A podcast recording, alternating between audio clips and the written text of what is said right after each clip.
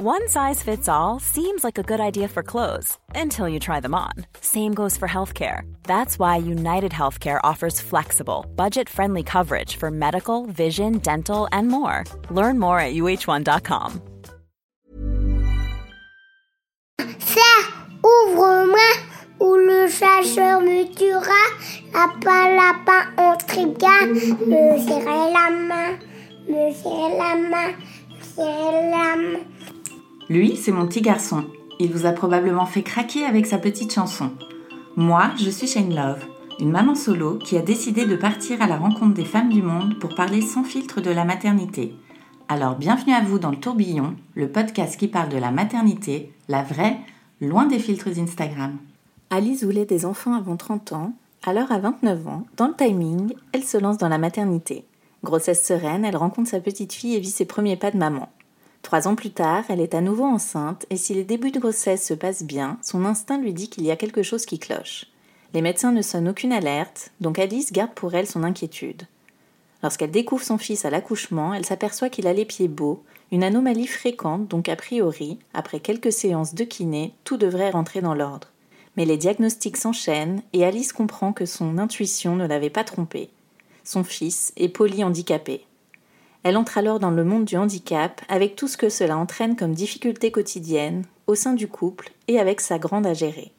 Alice découvre aussi un autre regard sur le monde, sur la vie, l'empathie et fait de cette épreuve une force. Quelques années plus tard, elle donne la vie une troisième fois à une petite fille que vous entendrez gazouiller dans l'épisode, qui vient unir cette fratrie extraordinaire.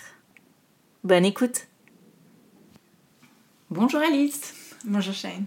Merci de nous raconter ton histoire dans le tourbillon. Bah avec grand plaisir. Merci de me donner la parole. Alors toi, tu es la maman de trois enfants. Quel âge ils ont? Alors, je suis la maman de Eléa qui a 7 ans et demi, Raphaël qui va bientôt fêter ses 4 ans et euh, d'une petite Anaé qui est née euh, donc euh, en août dernier, donc il y a 6 mois. Et qui est avec nous aujourd'hui. Alors toi, avant de devenir maman, quel regard tu portais sur la maternité? Disons que je savais que je voulais être maman. Ouais. Euh, après, euh, je savais aussi que, je sais pas, je m'étais dit ça, je voulais être maman avant, euh, avant mes 30 ans. Ok. Voilà, c'était quelque chose que je m'étais mis dans la tête. C'est vrai que mes parents m'ont fait, ils avaient 35 ans et, et donc du coup je me suis dit voilà, que je voulais avoir des, des, que je voulais avoir des enfants avant mes 30 ans. Je sais pas, je m'étais mis ça dans la tête. Ouais. Et donc en fait, jusqu'à cet âge-là, j'y pensais pas plus que ça. Enfin bon, voilà, c'était. Euh... Oui, c'était pas. Enfin, c'était pas quelque chose. euh, Enfin voilà, ça m'intéressait, je savais, je, je savais que j'allais, je serais enceinte, que ça me plairait, etc. Mais bon, voilà, j'y pensais pas plus que ça jusqu'à jusqu'à 29 ans, l'âge où je m'étais dit que je voulais être maman. Ouais, ça y est, t'as eu le déclic là. Voilà. euh, après, ouais, c'était dans l'ordre des choses. Bon, c'est vrai qu'avec mon conjoint, on a 10 ans d'écart. Donc, euh, bon, forcément, il y avait aussi son âge à lui euh, qui, qui était important. Enfin, pour lui aussi, parce qu'il voulait pas non plus être trop vieux pour faire des enfants. Ouais. Donc, euh, donc voilà, un jour, on s'est regardé, on s'est dit, bah ça y est, c'est le bon moment. Et puis, euh, elle est arrivée de suite. Ouais. Ouais, très, enfin, vraiment, euh, mes, mes trois enfants, c'était pareil. Mais euh, oui, il a fallu juste essayer une ou deux fois peut-être. Et, Et c'était parti. C'était la bonne. Alors, comment t'as accueilli cette nouvelle Bah, super bien, vraiment. On, était, très contents. Mon chéri était, stressé le jour où, j'ai annoncé. Mais voilà, j'ai prévu ma petite annonce. Euh, et surtout, enfin voilà, j'ai su, euh, j'ai su, de suite en fait que j'étais enceinte. Euh, j'ai une petite anecdote où euh, j'avais un train à prendre le matin pour mon travail. Ouais. Et, et, et j'étais en retard.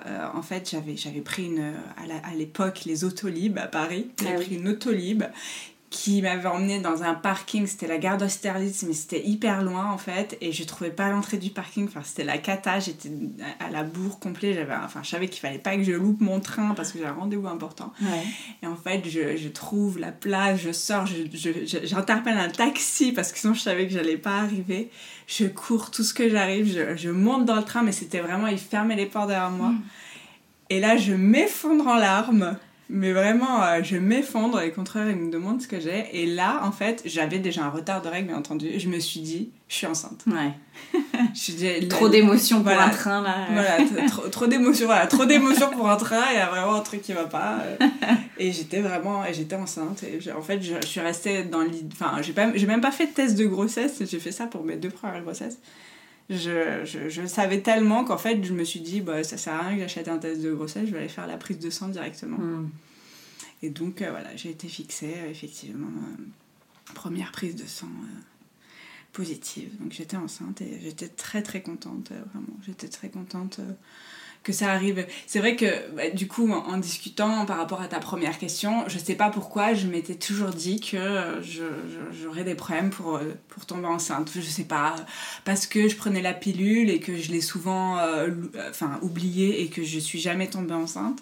Et en fait, d'ailleurs, j'ai arrêté la pilule bien avant de vouloir tomber enceinte parce que ça me stressait tellement, en fait, de, de me dire ça que je me suis dit non, mais en fait, il faut que j'arrête avec la pilule, on va arrêter la pilule parce qu'en fait, ça me convient pas, je l'oubliais souvent. Et puis, euh, du coup, je me mettais dans la tête que j'arriverais pas à avoir des enfants, enfin, alors qu'en fait, pas du tout. Ouais, Et que ça arrivait vraiment très très vite.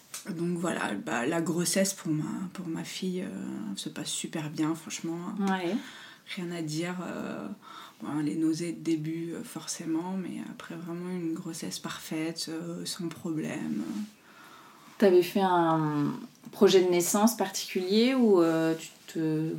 Non, alors au- j'avais choisi la maternité où je savais que voilà, je serais pris. Donc euh, j'ai accouché pour mes deux premiers, j'ai accouché au Buet. Ouais. Et donc je savais que bah voilà, ils respecteraient. euh, Moi, c'est surtout que j'avais envie qu'on respecte la manière dont j'avais envie que ça se passe sur le moment, mais j'avais du mal à j'avais du mal à, à imaginer comment ça allait se passer. Et j'avais pas forcément envie non plus de me dire je veux que ça soit comme ça, comme ça, comme ça parce que je- enfin, quand on prévoit en fait ça se passe jamais comme on a décidé souvent. Après c'est vrai qu'en plus c'était flou, enfin c'était ouais, enfin c'est difficile quand on l'a pas vécu de, de s'imaginer en fait dans, dans bah de de- enfin voilà d'imaginer la- l'accouchement etc donc euh, voilà moi j'avais juste envie euh, enfin je savais que la maternité que j'avais choisie me laisserait le choix de faire un peu euh, voilà comme j'en avais envie sur le moment. Ouais. donc euh, ça me ça m'allait je m'étais pas dit pff, péri- par exemple péridurale ou pas péridurale bah pff, je savais pas en fait. Je me disais bah on verra sur le moment. Si j'arrive à faire sans pourquoi pas? Et puis si sinon bah tant pis. Enfin bon voilà Ouais. j'étais pas voilà. J'avais vraiment envie de vivre le moment comme je devais le vivre et, Ouais. Et, et voilà. Et c'est ce qui s'est passé. Ouais, comment ça s'est passé alors? Bah ça c'est franchement ça c'était ma c'était mon meilleur accouchement. C'était le premier mais c'était vraiment mon meilleur accouchement. Euh, ça s'est super bien passé. Elle arrivait euh, très très très vite. Ouais. pour un premier c'était assez fou. Euh, euh, je suis arrivée à, 7h à la maternité. Elle est née à 9h Ah oui, effectivement. ouais. Donc euh, j'ai commencé à avoir des contractions à 4h du matin Euh, donc c'est arrivé extrêmement vite. euh, et je, enfin, bon, j'ai- j'ai j'ai- j'ai même pas vu les choses venir. À un moment donné, je souffrais. Et oui, et donc on m'a dit c'est trop tard, vous n'avez pas le droit à la péridurale. Ah, Voilà, enfin. euh, non, non, pardon, je dis des bêtises. Non, pardon, je dis des bêtises. Euh, si, si, on m'a dit vous y avez droit, mais en fait, le- le chi- le- l'anesthésiste est venu et c'était trop tard. Voilà. Et je- mais euh, non, non, si, si, j'avais droit, mais j'étais à dilatation complète euh, très rapidement. Et, euh, et j'ai- je souffrais beaucoup, j'en ai vomi carrément, j'en ai- Mm. j'en ai vomi euh, le, le jour de, de l'accouchement. Et, euh, et puis bah voilà, elle est, enfin, elle est arrivée super bien, donc sans péridurale. C'était ultra fluide. euh, je, je, je- franchement, c'est l'accouchement rêvé, mais Mm. vraiment. Parce que je, je, j'ai souffert, je peux pas dire que j'ai, sou- j'ai pas souffert, mais euh, c'était ultra fluide. C'était vraiment. euh, voilà, je, je sentais quand j'avais mes contractions, quand on pousse et qu'on n'a pas la péridurale, ça enlève la douleur. Alors on a des douleurs euh, autres, mais pas les douleurs des contractions qui sont quand même les pires. Et, et donc, voilà. ouais, t'as réussi à gérer. Ouais, j'ai complètement géré, elle est arrivée nickel, enfin Mm. vraiment pff, parfait quoi, parfait. Et t'avais choisi d'allaiter ou pas? Oui, Ouais. ouais. Ça s'est ouais. bien passé aussi, pareil. euh, Alors elle a eu du mal, bah, pff, les, di- les difficultés euh, du début, hein, mais, euh, mais pareil, ça a été ma- mon meilleur allaitement, qui était le plus simple en fait. Ma- avec ma fille, c'était vraiment enfin, tout parfait. Enfin, je veux dire, franchement, on peut pas rêver mieux en fait, vraiment, parce que on peut pas rêver mieux. Donc oui, il y a eu quelques jours difficiles, mais c'est normal, j'ai eu des crevasses, etc. Bon, bon après, les sages-femmes, enfin, les, les, spécialistes de l'allaitement disent qu'un bon allaitement ne doit pas faire mal. Et j'y crois, hein, mais effectivement, par contre, c'est rare, je pense, que les bébés têtent bien ou correctement la bouche, etc. Ça, je pense que c'est plutôt rare. Donc, il faut être très bien accompagné. Ça, c'est vraiment un conseil que je donne d'ailleurs aux mamans euh, qui veulent allaiter. C'est en fait, euh, n'attendez pas de voir si votre allaitement se passe bien ou pas, parce que souvent, c'est pas que ça se passe mal, mais ça fait mal. Et en fait, si on est bien accompagné par quelqu'un qui nous positionne bien notre bébé et tout, effectivement, je pense que ça ne fait pas mal. Mm. Donc, euh, donc ça, c'est vraiment, vraiment un conseil que je donne maintenant, euh, de, d'être accompagné dès le début euh, pour, avec une bonne personne, parce que c'est vrai que des fois, les, les sages-femmes qui viennent, à la, qui viennent à la maison, par exemple, c'est pas des spécialistes de, de, de l'allaitement. Donc, mm. donc, donc voilà, donc vraiment, ça s'est, ça s'est très bien passé, l'allaitement. Ouais, te voilà après de retour à la maison. Est-ce que tu t'es sentie tout de suite à l'aise dans ton rôle de maman? Globalement, oui. Ce que, je, ce que je trouvais le plus difficile, c'était la solitude. Ouais, pendant le congé mat Ouais, au début, ouais. Je, me souviens que j'étais super contente quand mon, quand mon chéri rentrait. Euh, j'étais contente de le retrouver, enfin. Euh. Parler à quelqu'un. Et c'est vrai que je me sentais un peu seule et je, je finalement, à ce moment-là, j'avais pas beaucoup d'amis euh, à Paris. Ouais. Oui, parce que toi, tu viens très, du très sud. longtemps. Ouais, donc ça faisait, ça faisait bah, ouais, deux ans qu'on avait emménagé à Paris, quelque chose comme ça, 2-3 ans. On n'avait pas encore beaucoup d'amis euh, sur Paris, euh, donc euh, du coup, c'est vrai que je me sentais un peu seule de, la journée. Mais bon, après, globalement, ça se passait très bien, elle dormait bien elle mangeait bien, enfin, encore une fois, vraiment le bébé parfait, quoi, aucun problème. Ah oui, elle a fait ses nuits à un mois. Ah oui, quelle Oui, c'est possible. D'ailleurs, au bout d'un moment, je n'en parlais plus parce que je sentais bien que tout le monde me détestait avec ma fille parfaite. Et euh, donc vraiment... Euh, début de maternité euh, rêvé, quoi. Ouais, début de maternité rêvé. Et puis finalement, mon plus grand regret, c'est que j'ai repris le travail ben, à la fin de mon congé maternité. Et alors que bah voilà, j'ai dû arrêter l'allaitement alors que ça se passait très bien. Euh, ben voilà, c'était euh, c'était un peu mon regret de, mm. de, de, reprendre si vite. Et c'est vrai que pour le premier, on se dit ah bah ça va, puis de toute façon on a le temps de profiter, etc. Mais en fait, euh, bon. Voilà, c'est vrai que tout se passait très, très bien, surtout par rapport à l'allaitement parce que c'est. Enfin, voilà, c'est dommage. Après, il y en a qui arrivent à maintenir l'allaitement en travaillant, hein, mais. faut, faut, bon, voilà, il faut quand même tirer souvent son lait. Donc, euh, mm. j'avais pas ce courage-là. Je l'ai fait au début d'aller m'enfermer dans les toilettes pour tirer mon lait, mais bon, je l'ai pas eu longtemps. Ouais. c'est pas si longtemps après finalement que vous décidez de faire un, un deuxième ah bah, Ils ont trois ans. Ils ont trois ans. Ah Alors exactement, mes trois enfants, j'ai pas fait du tout. Enfin, on n'a pas du tout fait exprès. Ils ont exactement trois ans et cinq mois d'écart. D'accord. Et donc, bah voilà, oui, ma fille avait à peu près deux ans et demi, quoi, quand on a décidé. Donc, non, j'avais quand même, enfin, ça, c'était quand même un souhait aussi de, de profiter, de pas faire un enfant, un deuxième enfant trop tôt, et de profiter quand même de, de notre première mm. un maximum. Ça, c'était vraiment un souhait euh, pour nous.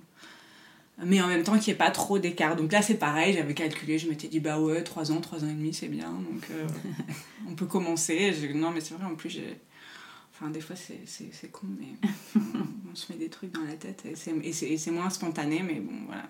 Du coup, euh, pareil, à un moment donné, on s'est dit, bon, allez, un deuxième, là, c'est bon, il y a l'écart qu'il faut, on a bien profité d'elle, c'est parti, quoi. Donc voilà, deuxième grossesse qui arrive tout aussi vite que la première. Début de grossesse euh, normal, euh, tout se passait enfin, normalement. Mmh. Par contre, euh, j'ai commencé. Alors, la le, le, ce qui a fait qu'à un moment donné, j'ai vraiment euh, eu des angoisses qui sont arrivées euh, sur cette grossesse, c'est que j'ai fait. donc, j'avais pas eu la toxoplasmose, donc je faisais chaque mois les tests de la toxoplasmose. Je savais que j'avais eu le CMV. Enfin, je l'avais attrapé, enfin, attrapé, donc j'étais immunisée contre le CMV, ça je le savais. Euh, et donc, par contre, je faisais les prises de sang pour euh, la toxo. Et euh, je sais pas, c'était à 4, 5 mois de grossesse, peut-être 5 mois de grossesse. Le, le labo, je reçois pas les, les, les, résultats du labo. Normalement, je sais que je les reçois, je fais la prise de sang le matin. Le soir, à 4 heures, j'avais mes résultats. Et là, 6 heures, 7 heures. Pourquoi j'ai pas mes résultats? Ça commençait à me stresser. Donc, j'appelle le labo. Ah oui, effectivement, il y a un problème. Mais euh, vous inquiétez pas, euh, c'est normal. Euh, Il y a un taux, en gros, un des deux taux, alors je, je sais plus, hein, mais il y a un des deux taux qui était pas un taux normal. Mais euh, ça voulait pas dire qu'on avait attrapé la toxo. D'accord. Mais quand même, je me suis dit, j'ai jamais eu ça pour ma fille. Alors, j'ai su après que ça arrivait souvent. Mais le fait est que moi, ça m'était pas arrivé pour ma première grossesse. Et donc, j'ai été très stressée de ça parce que surtout, en fait, ils disaient, oui, mais comme il y a ça, on envoie quand même les résultats à la pitié salpêtrière, c'est eux qui font ça, pour analyser, pour voir si. euh, euh, Enfin, pour, enfin, pas pour voir parce qu'il me disait, il était catégorique, il me disait non, vous l'avez pas attrapé, mais c'est le protocole, il faut l'envoyer à la, pit- à la pitié salpêtrière. Donc moi, à chaque fois, je me retrouvais avec mon, mon, examen qui partait quand même pour une analyse. Enfin bon, c'était quand même stressant, Oui. on me disait que c'était rien. Voilà. Et donc, ça a été un petit peu le tournant du fait que j'ai commencé à avoir des grosses angoisses, à savoir que c'est pas dans ma personnalité, je suis pas quelqu'un de stressé, d'angoissé, euh, voilà, suis- enfin d'ailleurs ma première grossesse s'est très très bien passée, j'avais aucun aucune angoisse, rien. Mm. Et donc euh, ouais, là j'ai commencé à avoir euh, ben, voilà, je- il y avait quelque chose qui allait pas. Au Mm. bout d'un moment, je me disais il y a quelque chose qui va pas.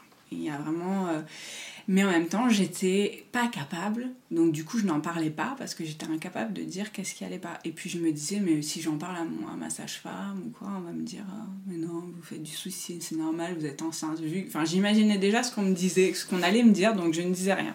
Parce que ça prend combien de temps pour avoir les résultats de la salpêtrière? Après? Euh, ça prenait quelques semaines, je sais, je sais plus, mais c'est, c'est, c'est- enfin, finalement, ça n'a rien à voir. Hein, les- ça- Ah, cette toxo avec euh, ce qu'a mon fils, ça n'a rien à voir. Enfin, je pense. Mais après, peut-être que les. Peut-être que comme il n'avait pas un développement normal, il y avait des taux qui n'étaient pas forcément normaux. Mais après, j'ai su par d'autres sages-femmes, bah, justement, quand j'ai été suivie pour, euh, pour, la, pour la petite, euh, j'ai, les, les sages-femmes, parce que j'avais expliqué cette situation, donc moi, ça m'a stressée, et les sages-femmes m'avaient dit non, mais ça arrive très souvent, euh, c'est rien. Donc, bon, peut-être que ça n'a rien à voir. D'accord, ok. Peut-être que, ça, peut-être que ça a eu une incidence sur ces résultats-là, le fait qu'ils se développaient pas normalement, ou peut-être pas du tout. Enfin, bon, voilà, je, jamais. Je, je, je saurai jamais. D'accord. Donc là, t'es Voilà. stressée parce que t'as pas les. J'ai stressé, Tu je stressais sur ça, mais après je sentais qu'il y avait autre chose qui allait pas, mais j'avais du mal à, les caractériser. J'ai compris après ce qui se passait. En fait, il bougeait pas normalement dans mon ventre. Ah oui. Et en fait, on te demande toujours est-ce qu'il bouge Bah oui, il bouge. Il bougeait, ça j'en avais la certitude. Mm. Mais euh, on m'a jamais posé la question de comment il bouge. Est-ce que vous avez des inquiétudes sur la manière dont il bouge? Peut-être que si on m'avait dit ça, ça m'aurait mis la puce à l'oreille. Ouais. Parce qu'en fait, je sentais un bébé, ça, ça, je sais pas comment dire, mais ça s'enroule un peu, ça bouge dans tous les sens. Il y a le ventre qui fait des vagues. euh, Mm. Enfin, bon, voilà. Et lui, c'était pas le cas. En fait, j'avais vraiment des coups euh, réguliers. Donc, euh, je, je voyais bah, comme les bébés peuvent faire, mais ça restait très longtemps, en fait. Il, il me donnait, enfin, il restait en fait, parce que bon, après, euh, je, je- c'est pour ça que j'ai compris pourquoi j'ai été inquiète, parce qu'il a un schéma, en- bon, on y viendra, mais il a un schéma en hyperextension, et donc du coup, il, il faisait déjà, je pense, de l'hyperextension, et donc en fait, il poussait, Ah. mais c'était des poussées qui étaient très enfin qui étaient fermes qui étaient enfin c'était pas normal je, mais je- je- mais sur le moment vraiment je sens qu'il y a quelque chose qui va pas mais je, n'aurais pas réussi à dire sur le moment il bouge pas normalement j'aurais Mhm. pas réussi j'ai comp- je l'ai compris après en fait Ouais. Après. Et là, t'as combien de grossesses quand t'es stressée Bah, en fait, ça a commencé, ouais, 5 mois de grossesse avec euh, la toxo, et Mm. puis ça s'est continué, en fait, mon stress euh, s'est continué, et, et j'étais stressée, j'étais angoissée, je, je l'expliquais pas, j'étais pas bien, j'en parlais, euh, j'en parlais. j'en parlais à mes proches, mais, mais pas au médecin. Et puis, il y avait aussi euh, autre chose à la dernière échographie. Euh, c'était un, c'était un, un échographe qui. euh, un échographiste, d'ailleurs, je dis souvent échographe, mais je crois que c'est échographiste, qui, euh, qui regardait beaucoup les pieds. Il adorait aller regarder les pieds. Ok. Et à la troisième échographie, je ressors et je dis mais il a pas regardé ses pieds. Pourquoi j'ai pas ses pieds? J'ai pas ses pieds en photo. Pourquoi j'ai pas ses pieds? Lui qui adore les pieds, j'ai pas vu ses pieds. Donc voilà, le moindre petit truc, bon, je- j'expliquerai après pourquoi on n'a pas vu ses pieds, mais le moindre petit truc, euh, voilà, était vraiment, je disais, mais là, mais pourquoi ça? Mais voilà, le moindre petit truc était compliqué, et, et puis finalement, voilà, à quelques jours d'accoucher, il me, il me, vraiment, il, me, il, était donc, il avait la tête en bas et vraiment, il, me donne un coup, mais, mais c'était un coup continu. Enfin, il est resté vraiment plusieurs secondes et je sens, je dis non, mais là vraiment, c'est trop bizarre, quoi. C'est trop bizarre, c'est trop bizarre comment il est à l'intérieur de mon monde, c'est trop bizarre, quoi, vraiment. Et à l'écho, il voyait rien du tout. Alors, l'histoire dira que euh, je suis en procédure pour, euh, pour erreur médicale. Donc l'erreur médicale n'a pas été reconnue. Euh, pour le moment, elle est en instruction. D'accord. Voilà. En tout cas, rien n'a été vu en anténatal. Donc moi, sur le papier, j'avais un bébé qui allait très bien. Voilà. J'étais suivie. Alors, en plus, bon, c'était pour ma fille, j'avais tout fait à la maternité c'était super pratique. Et là, il m'avait dit non, on fait plus ça, donc il faut que vous alliez voir euh, bah, quelqu'un en ville, euh, mm. il faut que vous ayez un suivi en ville avec la sage-femme, etc. etc. Et, euh, et, donc c'est vrai que voilà, j'avais les rendez-vous à la, à, la, maternité au Buet, mais c'était rare. Enfin, c'était une fois, je sais plus, je sais plus, mais c'était la majorité du temps, je voyais ma sage-femme. Mais enfin voilà, je, je, disais rien, enfin j'étais pas bien, mais je disais rien en fait, parce que j'avais l'impression qu'on n'allait pas me prendre au sérieux. Et c'est vrai que moi, enfin, je, je, je, m'interroge si finalement, si j'avais dit quelque chose, est-ce qu'il serait allé voir et, et en même temps, l'échographiste a, a de toute façon pas vu plusieurs choses, et s'il avait vu, forcément, je serais allée en anténatal euh, dans un hôpital pour faire vraiment des recherches euh, poussées, parce que dès mm. qu'il repère quelque chose, de toute façon, on est obligé d'aller euh, mm. faire. voilà. bon, voilà, j'ai pas fait tout ça. Et, et, donc, tout allait bien sur le papier. Donc, je reste avec mes angoisses sans que rien ne se passe. Et j'attends, j'attends mon accouchement, qui arrive plus tôt que prévu, parce que j'ai accouché trois semaines euh, que, la, que la date. Euh, et donc là, je perds les os euh, sans contraction. Donc, je perds les os sans contraction, donc je file à la. On dépose ma, ma, ma grande chez des amis et on file à la maternité. Et puis bah, là, ça tout allait bien, mais euh, j'avais pas de contractions, donc dans tous les cas, ils nous gardent et ils attendent qu'on ait, qu'on ait des contractions. Donc euh, finalement, je suis arrivée à l'hôpital, enfin à la maternité à minuit, et puis à 3h, 3-4 heures, j'ai commencé à avoir des, des contractions. Là, tu avais prévu sans péridurale euh, Alors là, j'avais ouais, là j'avais aussi enfin un peu pareil, je m'étais dit bon, j'ai réussi la première fois, je vais je vais je, je, teste. je, teste sans si j'y arrive voilà. Et puis donc j'ai des contractions, je marche beaucoup, beaucoup, beaucoup. Et euh, à 5 heures du matin, je crois que c'était ça, je monte en salle d'accouchement. Il m'avait mis dans une chambre, donc moi je marchais dans les couloirs de, de la chambre et j'étais pas encore en salle de naissance. Là, ça s'accélère, j'ai énormément mal et donc j'ai dit je veux la péridurale, mais pareil, l'anesthésiste arrive et c'est trop tard, ah. j'accouche. Ok.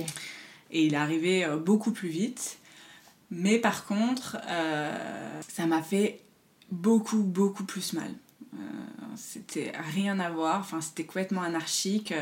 Euh, pendant les poussées, j'avais des contractions, je, je, enfin, je resserrais les jambes tellement que j'avais mal. Alors, on me disait Non, mais non, vous serrez les jambes, attention Gros stress.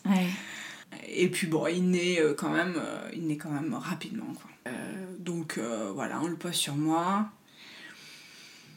je suis contente. Enfin bon voilà, c'est vrai qu'à ce moment-là, je me si je devais y penser, mais j'étais il était là. Euh, bon comme ça à première vue, il, avait l'air d'aller bien. Et puis euh, quand ils ont fini, quand ils ont eu fini les soins sur moi, je, je, me dis ah bah ça y est, moi c'est fini, je vais pouvoir m'occuper de lui. Et en fait, je le prends et quand je le prends, je, sens en fait mes mains, mais qu'est-ce qu'il a? Et en fait, je me rends compte qu'il a les pieds beaux. Donc euh, en fait, c'est le choc parce qu'il a donc les pieds beaux, c'est les pieds qui sont tordus. C'est quelque chose qui, qui est relativement courant et qui n'est pas forcément un facteur neurologique associé. Souvent, c'est génétique, donc euh, il y a quand même eu des pieds beaux dans la famille, ce qui n'était pas du tout mon cas. Ouais. Et donc je me retrouve avec, enfin c'était en plus c'était des pieds beaux sévères, donc euh, vraiment il avait euh, bah, sa cheville en fait était complètement recourbée et donc les pieds complètement, enfin en gros ses orteils ils touchaient, il, touchait sa cheville quoi. Enfin voilà c'était ah vraiment des, des, pieds beaux sévères, donc c'était très impressionnant à voir et, et là c'était le choc. Là, c'était le choc. En plus, euh, personne sur le moment n'a su vraiment nous rassurer en nous disant. Enfin, si, alors une première sage-femme, non, elle, enfin, ça- elle dit Ah ben je sais pas, faudra demander à la pédiatre, je vais aller, amener la pédi- je vais aller appeler la pédiatre, etc. etc. Et une autre sage-femme vient et là, lui fait une petite manipulation et dit Ah ben elle, me- elle me dit pas c'est des pieds beaux. Mais nous, forcément, entre-temps, on était allé regarder sur Internet et euh, ben, on a vu pieds beaux. Ouais. Et la sage-femme nous dit non mais regardez, ils se remettent facilement dans l'axe, donc je pense que ça va être un suivi important, mais euh, voilà, ça va rentrer dans l'ordre.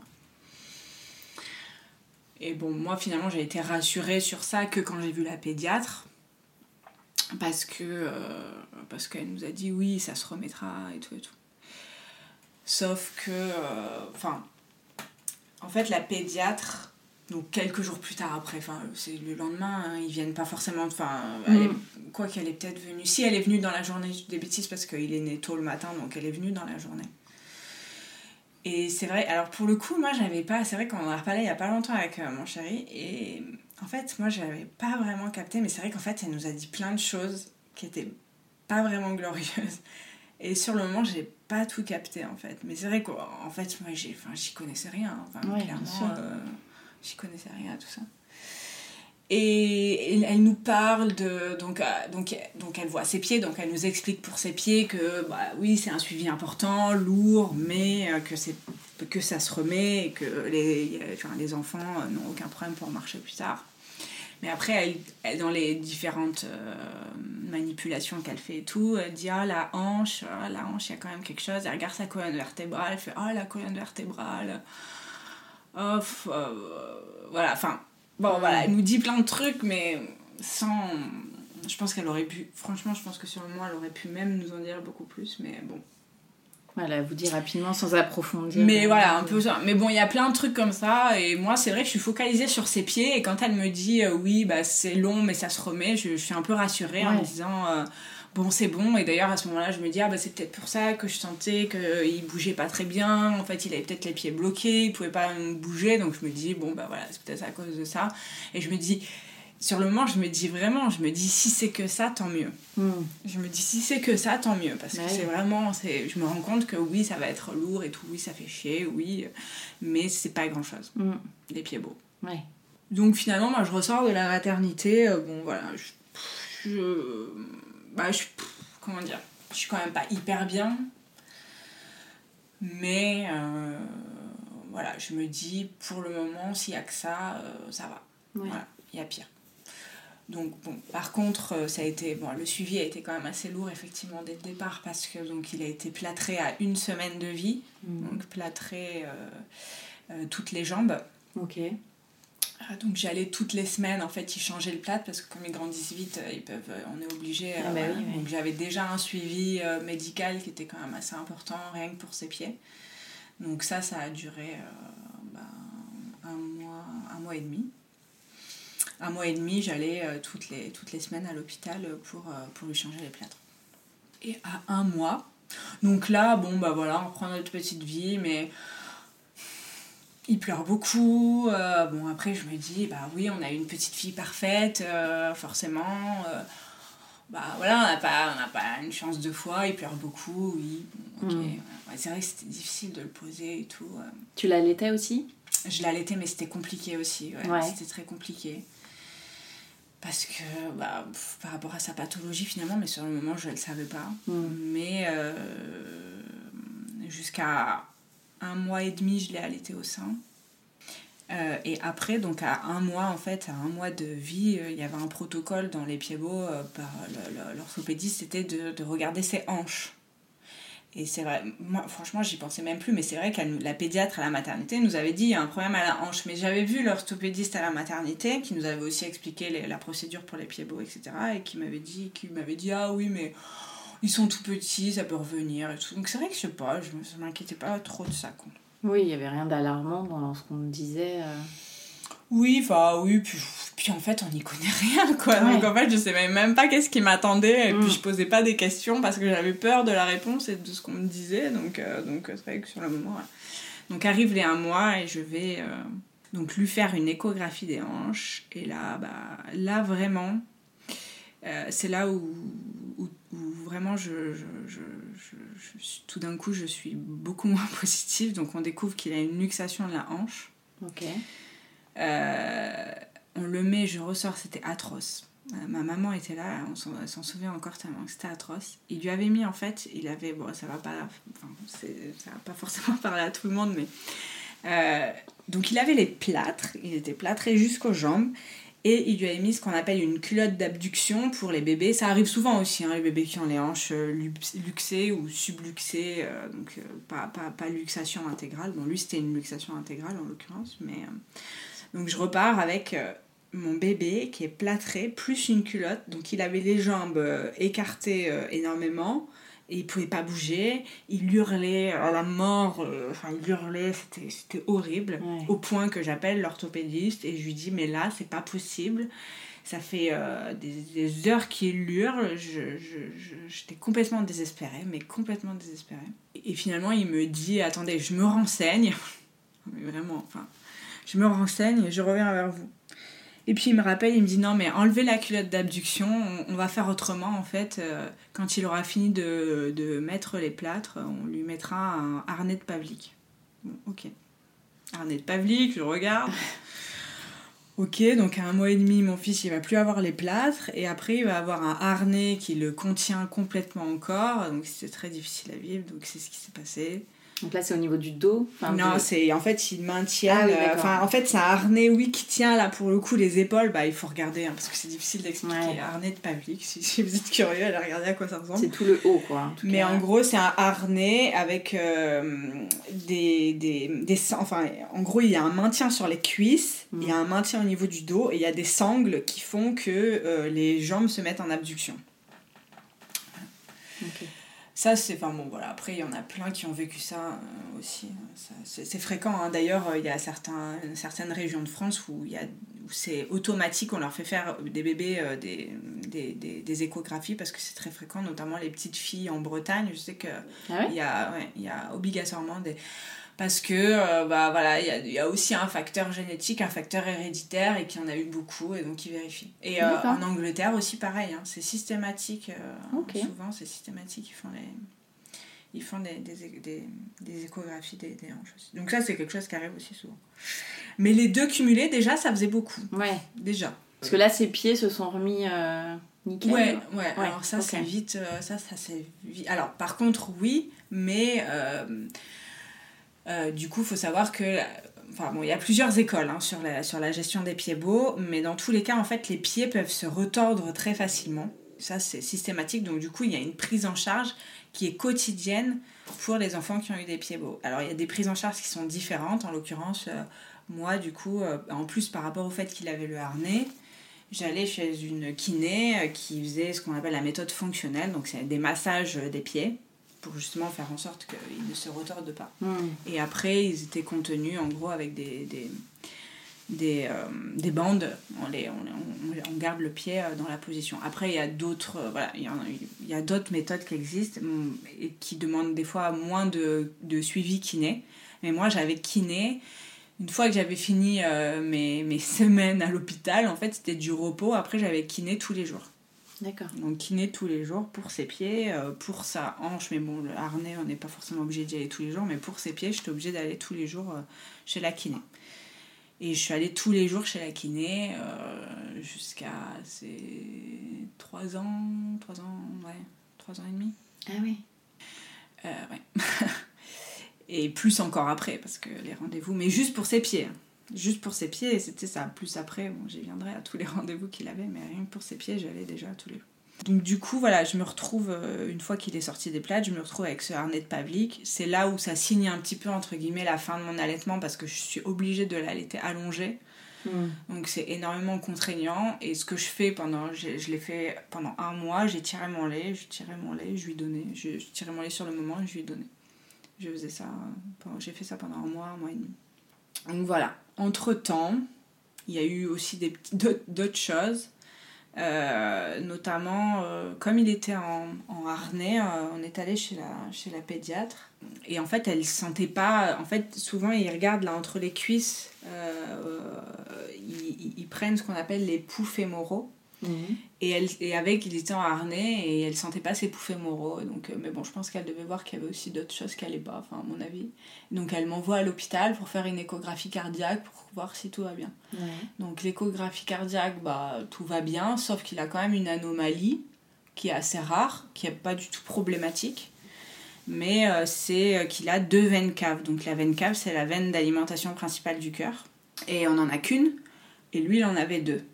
Donc euh, ça arrive aussi, ça arrive, mais euh, ça n'a aucune incidence. Voilà. Il y a un suivi quand même, mais bon voilà. Pas d'opération Non, rien, rien, rien de prévu sur ça. Voilà. Mais c'est quand même, elle me dit, c'est très rare.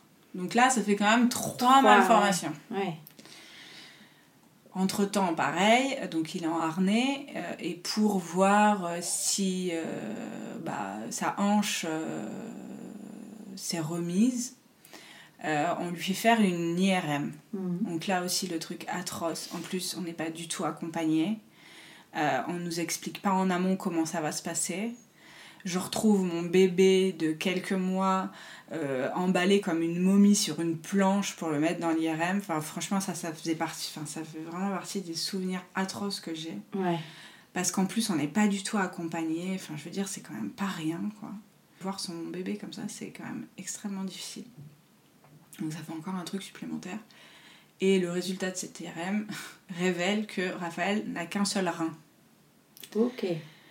Donc là, ça faisait beaucoup, et on en revient sur la question de l'échographiste euh, tout à l'heure, c'est que hmm. l'échographiste n'a pas vu les deux veines caves, il n'a pas vu les reins, il n'a pas vu les pieds beaux, et donc euh, voilà, sur euh, la dernière échographie où je me dis, mais ils sont où ces pieds? Bah forcément, il les voyait pas parce qu'ils étaient complètement à l'intérieur, mais il les a pas cherchés non plus. Euh, et bon, la hanche, ça, ça, pour le coup, euh, aux échos, ça se voit pas. Mais là, voilà, ça commence à faire beaucoup. Ça commence à faire beaucoup. Et là, en plus, bah, à ce moment-là, il a euh, trois mois presque. Et je vois bien qu'il y a un truc qui va pas dans son développement. Je vois bien qu'il y a quelque chose. Je, j'ai déjà eu ma fille, enfin je vois.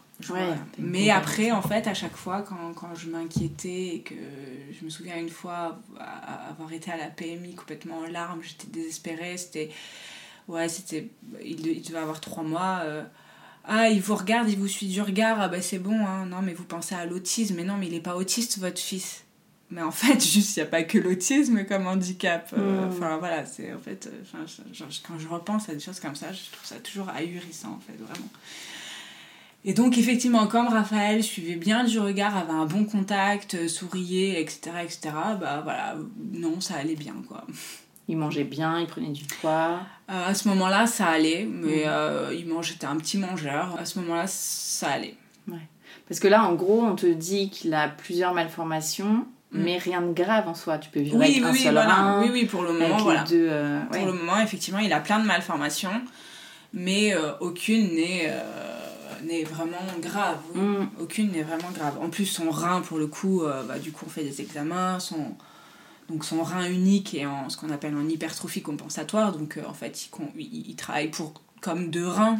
Donc, en fait, tout va bien. Enfin, effectivement, on vit avec un seul rein, il n'y a aucun problème. Donc oui, pour le moment, voilà. Mais il n'empêche que moi, je vois quand même qu'il y a quelque chose qui ne va pas dans son développement. Parce que, donc à trois mois, on lui enlève le harnais de Pavlik.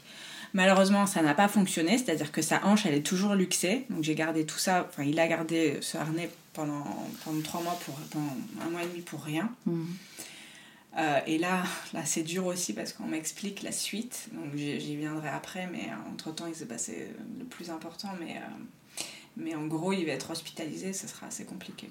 Mais donc, euh, voilà, je me retrouve avec mon bébé euh, bah, sans harnais, mais qui bouge quand même pas beaucoup. Alors je me dis, oui, bah, il a eu ses jambes immobilisées pendant longtemps, donc euh, voilà. Donc les jambes, bon, ok. Mais ce qui m'interpelle le plus, c'est ses mouvements de bras. Vraiment, il a des mouvements de bras qui sont. en fait, il fait de l'hyperextension avec ses bras, donc il tend ses bras comme ça. Enfin, il saisit pas les objets, il a pas. Enfin, il essaye. Enfin, voilà. Il, je vois vraiment que. Moi, c'est vraiment ses bras qui m'interpellent le plus. Et c'est vrai, comme il a été contenu depuis sa naissance sur ses jambes, moi, je me dis, bon, bah oui, ses jambes, effectivement, peut-être que c'est normal parce que. Voilà. Ce qui, je pense, n'est pas le cas. Un bébé qui a été contenu comme ça, quand on lui enlève tout ça, à mon avis, il est capable de bouger normalement ses jambes, à peu près. Il faut un petit temps d'adaptation, peut-être, mais ça. Oui, moi, je, enfin, franchement, je pense qu'il s'adapte très, très, très mm. vite. Euh, et donc voilà, donc je, je, je, je m'inquiète de ça, euh, le moindre petit truc, euh, parce que bon, du coup, oui, pendant qu'il est en harnais aussi, à un moment donné, je vois qu'il bouge plus du tout sa jambe, parce qu'il bougeait quand même un petit peu, mais à un moment donné, je vois qu'il bouge plus du tout sa jambe gauche, mais plus du tout. Donc j'ai atterri chez l'orthopédiste, et je lui dis, je me souviens très bien, je lui dis oui, mais moi la seule chose que je veux, c'est que mon enfant il marche. Et là il me, il me répond, mais vous savez, c'est les problèmes orthopédiques n'ont jamais empêché. C'est pas les problèmes orthopédiques qui empêchent les enfants de marcher, c'est les problèmes neurologiques. Mm. Et en fait, s'ils avaient, parce que ma kiné en fait ne me disait rien, que je voyais quand même tous les jours, ne me disait rien, mais elle avait bien compris, elle avait bien vu qu'il y avait quelque chose qui allait pas. Elle me le disait pas, elle attendait en fait que ça vienne des médecins, elle attendait que ça vienne des pédiatres et tout. Je me souviens à chaque fois, elle me disait Vous le voyez quand le pédiatre? Vous le voyez quand? Ah oui, d'accord. Ouais, ouais, il y a des trucs après qui tournaient un peu. Puis je me souviens quand je sors de ce rendez-vous avec l'orthopédiste, qui me met les problèmes neurologiques, les problèmes neurologiques, les problèmes neurologiques. Donc ça tourne, ça tourne, ça tourne. Et puis euh, justement à. À 4 mois, ma kiné, je lui sors un peu les verres du nez parce que je, sentais quand même que voilà. Et je lui dis, ouais, mais là, ça va pas, je vois. Raphaël, il a 4 mois, il se développe pas, ça arrive pas, il se développe pas, il, évolue pas normalement. euh, il y a quelque chose qui va pas, je, le vois bien et tout. Et là, elle me dit, euh, oui, bah oui, euh, il y a quelque chose qui va pas. Je vous le dis, il y a quelque chose qui va pas, effectivement. Et je, bon, voilà, je, je le présentais, j'ai même pas, je, le présentais tellement, j'avais déjà tellement. Déjà, enfin voilà, imaginez déjà la situation difficile que sur le moment, même pas je pleure quoi quand je Mhm. dis ça. Alors que c'est un peu là, enfin voilà. Je, là, on, on, on en parle parce que même avec mon chéri, on, on en parle, mais lui, il me disait toujours, mais les hommes, souvent, hein, dans les histoires autour du handicap, comme ça, souvent, les hommes, ils sont beaucoup dans le déni, mais si ça va arriver, mais non, mais tu te fais des films. Ouais. Donc là, il était un peu dans, dans, bah, dans, ce, dans ce déni, hein, donc il y a vraiment que moi. Enfin, bon, je pense qu'il s'inquiétait aussi, mais il le verbalisait pas. Et donc là, je rentre euh, chez moi le soir et effectivement, je dis, bah voilà, j'en ai parlé à Antonia et pour elle, il y a un souci. Et jusqu'à présent, je me refusais d'aller sur internet et regarder. Et là, ce soir-là, j'ai passé ma soirée, euh, voire peut-être ma nuit sur internet. Ah oui. Et je tombe sur. euh, Enfin voilà, je vais fouiller, je vais fouiller, je vais fouiller. Et je me dis, je dis, mais Raphaël, il a ça. Et le lendemain, je me souviens, j'ai dit à ma kiné, mais je sais ce qu'il a, Raphaël, il a une paralysie cérébrale. J'y connaissais rien du tout, hein. Mais juste, je suis allée regarder, j'ai dit, il a une paralysie cérébrale. Et elle me dit, oh, bah, je sais pas, mais il a peut-être un syndrome, il a, il a tel... mais c'est vrai qu'il y a tellement de trucs dans le handicap, mais tellement que, bah, voilà. Mais j'étais partie sur ça. Et deux jours après que j'en parle à ma kiné, il fait de l'épilepsie. euh, Et donc, c'est pas l'épilepsie, euh, genre euh, tremblement, euh, voilà, euh, gros, gros spasme, etc. Enfin, c'est, c'est- En fait, il fait des mouvements de bras et il a les yeux révulsés. Mais moi, sur le moment, je sais pas du tout. Et là, je sais, enfin, là, là, c'est certain, je me dis, ah, mais là, il n'y a plus de doute. Oui, mon fils, il a vraiment un problème, quoi. C'est, oui, il fait ça. Mais sur le moment, c'est vrai que je je serais pas forcément allée à l'hôpital. Et heureusement, du coup, heureusement, j'en avais parlé à ma kiné. Un peu comme si, voilà, ça y est, j'avais ouvert les yeux sur mon fils et lui, il se lâchait complètement. Et, il pouvait, voilà. et, et, et donc, euh, j'ai dit, ouais, il fait ça. À ma kiné, je lui dis, il fait ça et tout. Et puis, elle a l'habitude. Elle a l'habitude, elle travaille aussi à l'hôpital et tout. Elle a l'habitude, elle me fait, s'il refait ça ce soir, vous allez de suite à, à, à- à l'hôpital. Il le refait le soir, je vais pas à l'hôpital. Il le refait le lendemain matin, là, on fonce à l'hôpital. Et euh, ça aussi, euh, j'arrive, donc j'explique, nani, nana, euh, mon fils allongé sur la table, qui, a- Enfin, je veux dire, en fait, c'est juste flagrant, c'est juste flagrant après, avec ma- quand j'ai vu... Enfin, j'avais des souvenirs de ma grande, mais après, avec ma petite, je- enfin, c'était tellement flagrant qu'il y avait quelque chose qui allait pas. Et je me revois encore le pédiatre, je lui disais ouais mais quand même, je, je sais pas, je me pose des questions sur son développement, c'est bizarre et tout, euh, voilà, il fait ça, il fait ça. Puis je regarde, non mais il a l'air très bien votre petit garçon. 30 minutes après, il fait le- le- l'épilepsie devant les médecins. Et là, c'est voilà, c'est on filme et tout. Et là, je sens que ça bascule. Là, je sens que ça bascule et que tout d'un coup, ça devient très très grave. Ouais.